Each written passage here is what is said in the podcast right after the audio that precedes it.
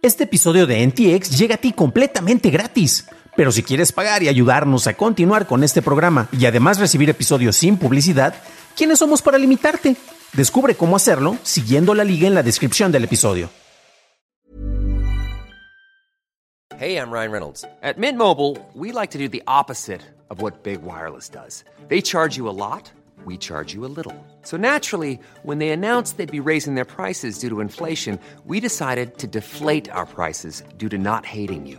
That's right. We're cutting the price of Mint Unlimited from $30 a month to just $15 a month.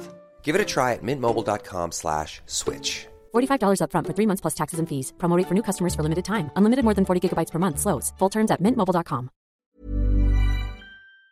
¿Te acuerdas de VIX Plus? Pues la versión de paga de la plataforma de Televisa Univision dejará de funcionar y su contenido se incorporará dentro de la marca de VIX. De acuerdo con el CEO de la compañía, Wade Davis, los resultados iniciales reportaron que el público se confundía al tener ambas marcas. Y mientras que los ingresos generados por la plataforma crecieron en un 6%, llegaron a los 1.100 millones de dólares, pues el crecimiento en publicidad en Estados Unidos solo aumentó en un 2%, pero esto que crees representaba un total de 432 millones de dólares en el último trimestre. Televisa Univision tendrá su presentación anual en Nueva York el próximo 16 de mayo. Y de acuerdo con el reporte del trimestre anterior, VIX llegó a más de 25 millones de usuarios activos al mes en su versión gratuita.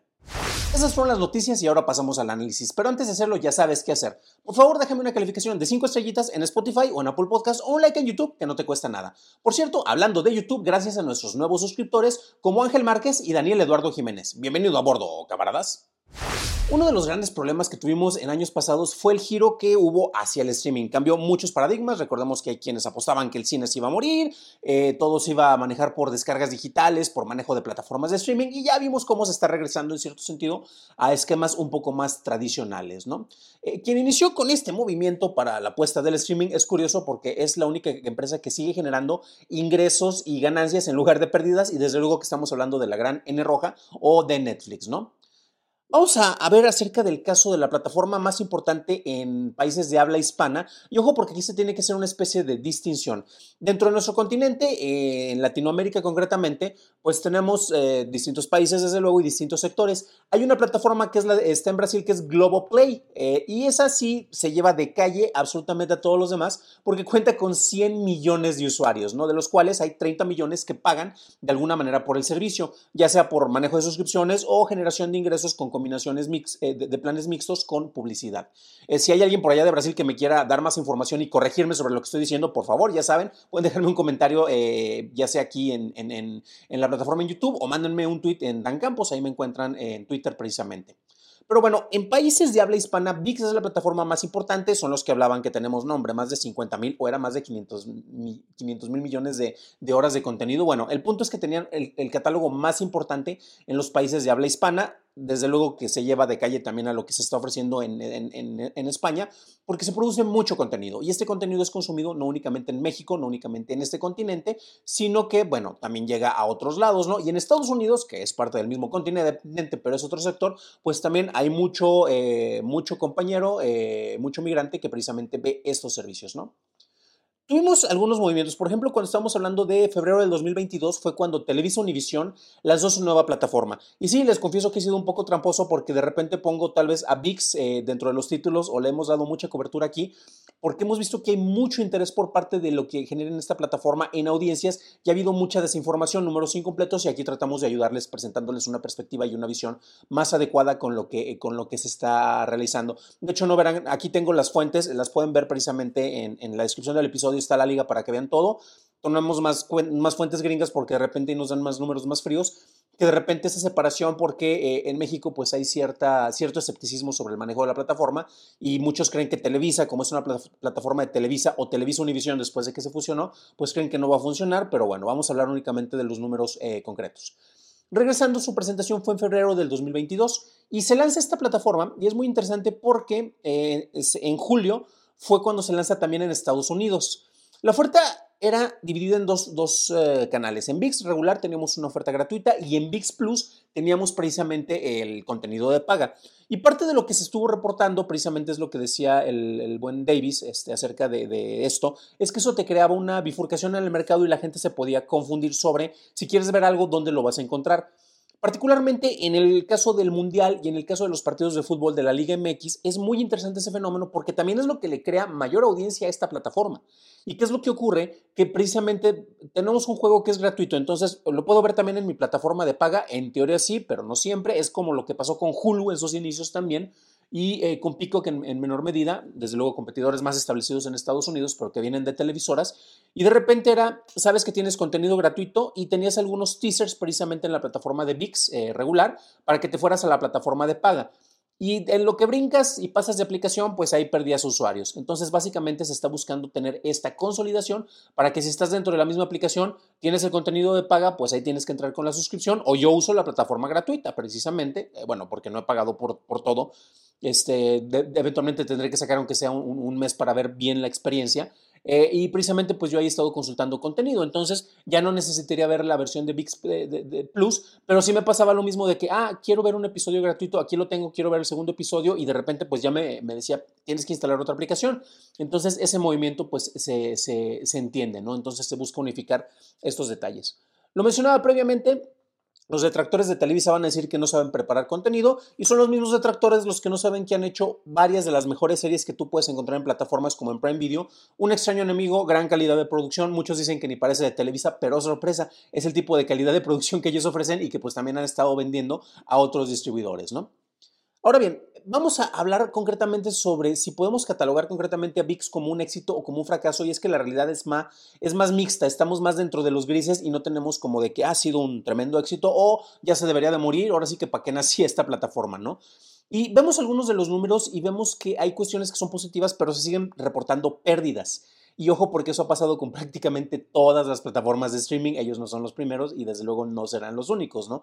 Tenemos también ahorita un periodo de consolidación y por ejemplo, Lionsgate, que antes era Stars con una Z al final, eh, Play, pues eh, pasa a incorporarse dentro de los paquetes de combo que te ofrecen con Disney, Disney Plus, con Star Plus, Star pero sin la Z, y Stars Plus, ahora conocido como Lionsgate, están consolidados dentro de una mega oferta que te sale como en, no sé, 500, 600 pesos. Tenemos que, por ejemplo, Paramount y este Showtime ya están fusionados. En el resto del mundo usualmente eh, veías el contenido en Paramount Plus, pero en Estados Unidos pues ya se están consolidando precisamente dentro de una sola plataforma. HBO eh, Max, eh, que ahora se va a llamar Max, tiene la oferta más interesante porque van a incorporar contenido de la desaparecida plataforma de CNN Plus y eh, van a incorporar contenido de ese desechable de televisión de confort de Discovery dentro de Max. Entonces es interesante porque no van a aumentar el precio a diferencia de los otros competidores, sino que te lo van a seguir ofreciendo hasta el momento con el mismo costo de la suscripción. Eh, eso es interesante también porque en el caso de VIX es la primera plataforma que en vez de agregarle un plus o la versión más, se lo están quitando para evitar esta confusión. Entonces, en eso sí le ganaron a otras plataformas, ¿no? Vamos a ver algunos de los números y ya se nos habíamos mencionado cómo queda parada la oferta de Televisión Univisión y los ingresos, ¿no? Sus ganancias aumentaron en el último reporte en un 6%. Eso se refiere a 1.100 millones de dólares en el último trimestre. Los ingresos en publicidad aumentaron en un 16% y con eso llegamos a un 607.4 millones de dólares. Y en Estados Unidos este número es el más importante y más fascinante para mí. Solo tuvieron un crecimiento del 2%. Un crecimiento del 2% puede sonar a un absoluto fracaso, pero ¿qué está ocurriendo? Ese 2% en suscriptores de paga que se incrementaron en Estados Unidos significan 436.1 millones de dólares. Entonces, esos crecimientos dentro del sector latino, eh, con los paisanos allá en Estados Unidos, gente que quiere ver tal vez contenido nostálgico, las novelas viejitas, desde luego que también el contenido nuevo, generan híjole, una tercera parte, más de una tercera parte de lo que se genera en, México, combinando tal vez eh, publicidad con los, eh, con, los, planes de paga, que ahí hace falta como que depurar qué onda con la publicidad, porque sí me constaba a mí de la versión gratuita que a veces no había nada de publicidad, tenías 16 bloques de, comerciales y no pasaba ni uno solo, no sé si sea por, por mi versión de Google TV que no lo captaba, pero no había muchos anunciantes. Pero sin embargo, casi una tercera parte en un sector que es tu sector secundario, híjole mano, eso es muy interesante. Y esto es algo que, eh, de lo que ya hablábamos, por ejemplo, en, Churros y Palomitas, eh, el otro canal que yo tengo más enfocado en el cine, el entretenimiento y en la industria. Y mencionábamos cómo, por ejemplo, la asociación que tiene este Lionsgate eh, con, con Televisa, eh, lanzaban precisamente películas a través de Pantaleón Films para Estados Unidos y con el primer fin de semana del estreno con el público latino en pocas salas en Estados Unidos pagaban la película. Oye, que si en México genera dinero, no genera dinero. Uy, generó muy poquito. Sí, eso ya son extras, ya son ganancias. La película se pagó en un solo fin de semana en Estados Unidos. Y si se siguen medidas similares dentro de lo que ocurre con la plataforma de streaming, yo creo que iba a estar el mercado principal. Eh, a pesar de que aquí tal vez en México muchos les hagamos el feo porque Televisa es el diablo, pues ¿qué crees? A final de cuentas vale poco lo que podamos opinar porque los ingresos van a ser por, por parte de gente que sí está dispuesta a pagar y va a generar amplios beneficios precisamente con ellos en un sector que debería de, considerarse pues, secundario, pero se puede convertir incluso en el principal. Comparando números de suscriptores, no tenemos números muy claros. Ahorita las empresas sabemos que están mezclando, quieren presentar números positivos. Eh, hablamos de más de 25 millones de usuarios activos, pero esos no son suscriptores todos de paga. Y podríamos comparar tal vez eh, de una manera más cercana con Pico, que alcanzó en el último reporte del trimestre anterior los 20 millones de suscriptores de paga. Eh, y poco a poco están limitando la oferta de contenido gratuito. También le están empezando a apostar más en contenido. Hay algunas series, por ejemplo, Miss Davis, yo soy súper fan.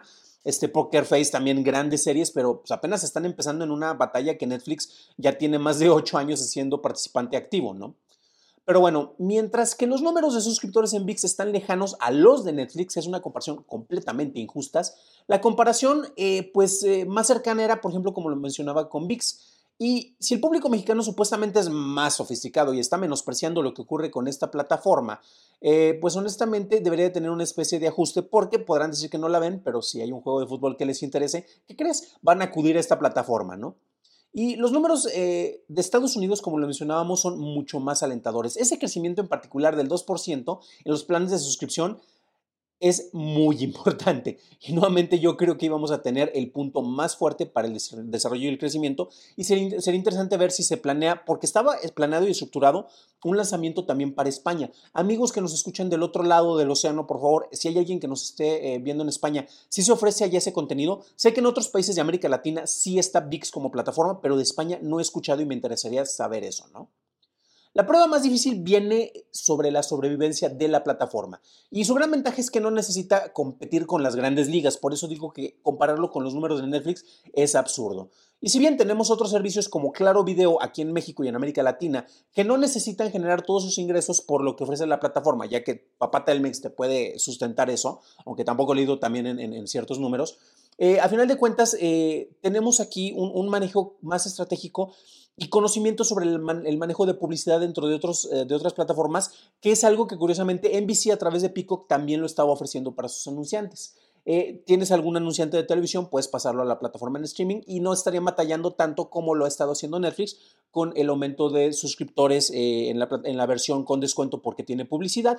Que ojo, porque también ahí los números de Netflix fueron muy interesantes porque muchos juraban que con el hecho de que ya te iban a limitar la compartición de cuentas se iba a ir al carajo. ¿Y qué creen? En Canadá les fue súper bien, aumentaron por mucho los ingresos, en España no les fue tan bien. Ahí tenemos también distintos sectores que están reaccionando de maneras muy distintas sobre las ofertas de contenido y si se paga o no se paga. Como lo mencionaba, ahorita la lucha únicamente que, tiene que tener VIX en particular es por la sobrevivencia. Vamos a ver si logra hacerlo de una buena manera al tener una plataforma unificada en el cual te ofrece contenido eh, mixto con el cual puede obtener ingresos ya sea por publicidad o por los suscriptores y nuevamente pensemos que no únicamente está pensado para un tipo de sector en México. Si tú eres alguien que prefiere tener HBO Max, pues sabes que tal vez VIX no es para ti, pero tenemos muchos espectadores que podrían estar interesados y ya vimos que en Estados Unidos son una fuente interesante de ingresos. Para una revisión más a detalle en inglés, visita dailytechnewshow.com en donde encontrarás notas y ligas de interés. Y si quieres revisar nuestras notas sobre el lanzamiento y en qué países iba a estar disponible VIX, revisa nuestro episodio 91 en donde tenemos más detalles. Eso es todo por hoy, gracias por tu atención y nos estaremos escuchando en el siguiente programa. Deseo que tengas un fantástico fin de semana.